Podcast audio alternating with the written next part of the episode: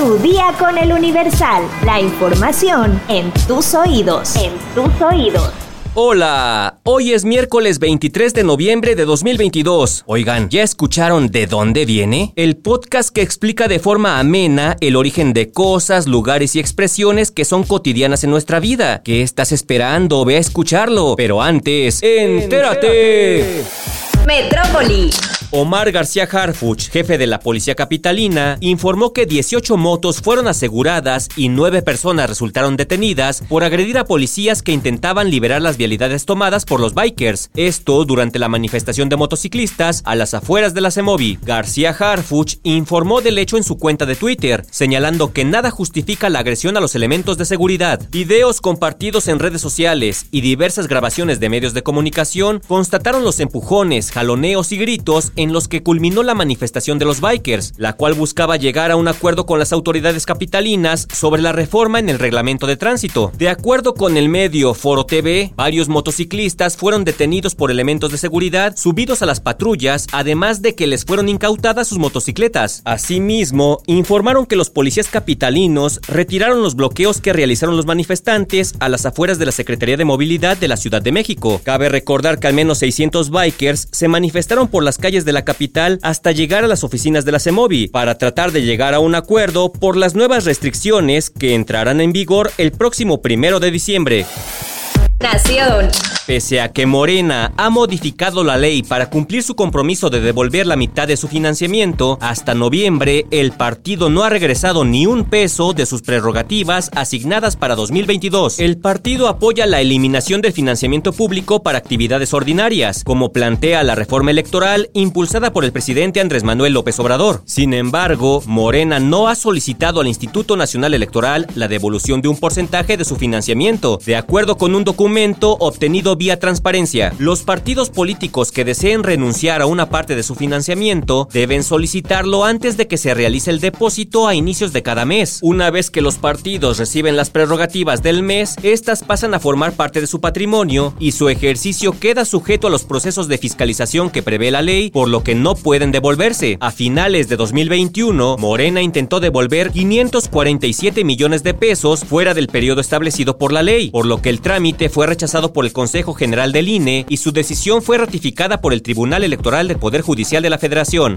Mario Delgado, presidente de Morena, argumentó que este monto sería reintegrado a la tesorería de la Federación para la compra de vacunas contra el COVID-19, pero no se concretó. A raíz de esto, en febrero de este año, Morena presentó una iniciativa en la Cámara de Diputados para poder devolver sus recursos directamente a la tesorería de la Federación sin necesidad de pedirlo al INE. La reforma fue aprobada en febrero a fin de que los recursos a los que renuncien los partidos puedan utilizarse en las áreas de educación, salud o la atención de desastres naturales. Pero Morena no utilizó este nuevo mecanismo contemplado en la ley para su financiamiento de 2022. El Pleno de la Corte resolvió que es inconstitucional que los partidos políticos puedan reintegrar de forma directa a la tesorería de la Federación remanentes del ejercicio fiscal de los recursos que reciben para actividades, toda vez que es la autoridad electoral y no los partidos políticos la encargada de determinar el monto de los remanentes tras un proceso de fiscalización previsto en la regulación electoral. Este año, a Morena le corresponden 1.716 millones 197 mil 62 pesos, lo que lo convierte en el partido con más recursos, es decir, que para cumplir su compromiso tendría que renunciar a 858 millones de pesos. Sin embargo, al dinero que recibe mensualmente se le resta un porcentaje para pagar las multas que se le han impuesto por violar la ley electoral, por lo que no puede disponer de ese monto.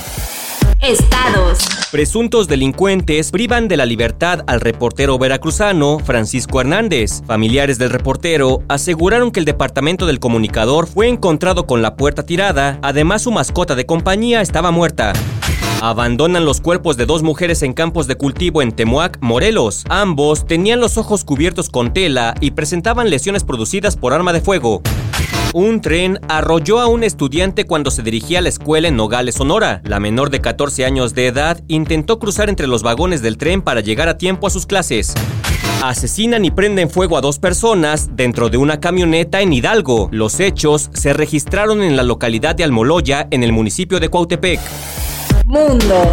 El juez federal Brian Cogan, quien lleva el caso del exsecretario de Seguridad Pública de México, Genaro García Luna, rechazó retirar los cargos en su contra. Esto, luego de que el pasado 14 de octubre, la defensa de García Luna presentara una moción pidiendo que se desestimaran cuatro de los cinco cargos de los que le acusa la justicia estadounidense. Participar en una empresa criminal continua, distribución internacional de cocaína, conspiración para distribuir y poseer con intención de distribuir cocaína y conspiración para importar cocaína. El quinto es mentir para poder obtener la nacionalidad estadounidense. El mexicano alegó que, aunque aceptara sobornos del cártel de Sinaloa, se retiró de la conspiración cuando dejó el gobierno en 2012 y se mudó a Estados Unidos. Sin embargo, el juez Kogan señaló que la validez y vigencia de los cuatro cargos que García Luna quiere que sean retirados deben ser decididas por un jurado durante el juicio, el cual se prevé comience el 9 de enero y no por un juez previo a este proceso. La justicia estadounidense acusa a García Luna de haber ayudado al cártel de Sinaloa a introducir al menos 53 toneladas de drogas a Estados Unidos, a cambio de sobornos millonarios entre el 2001 y 2012 y del delito de mentir en 2018 cuando solicitó su nacionalidad estadounidense. En enero de 2020, García Luna se declaró no culpable de los cargos que podrían acarrearle cadena perpetua.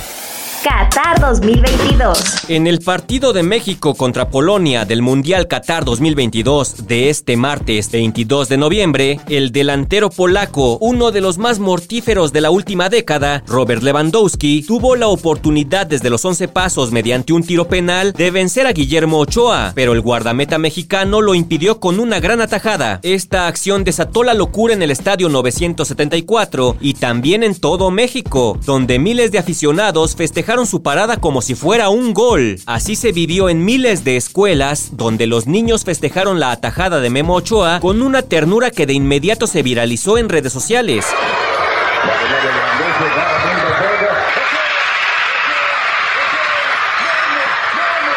Gritos desenfrenados, abrazos, manos agitadas, playeras verdes, las escuelas, así como el FanFest y diversos puntos de todo México, fueron una fiesta total.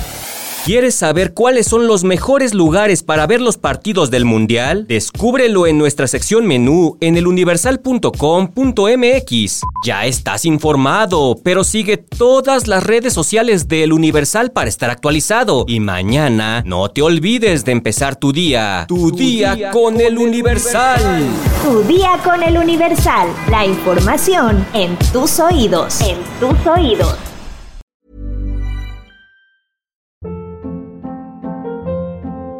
Hold up. What was that? Boring. No flavor. That was as bad as those leftovers you ate all week. Kiki Palmer here, and it's time to say hello to something fresh and guilt-free. Hello Fresh. Jazz up dinner with pecan-crusted chicken or garlic butter shrimp scampi. Now that's music to my mouth. Hello Fresh. Let's get this dinner party started. Discover all the delicious possibilities at hellofresh.com.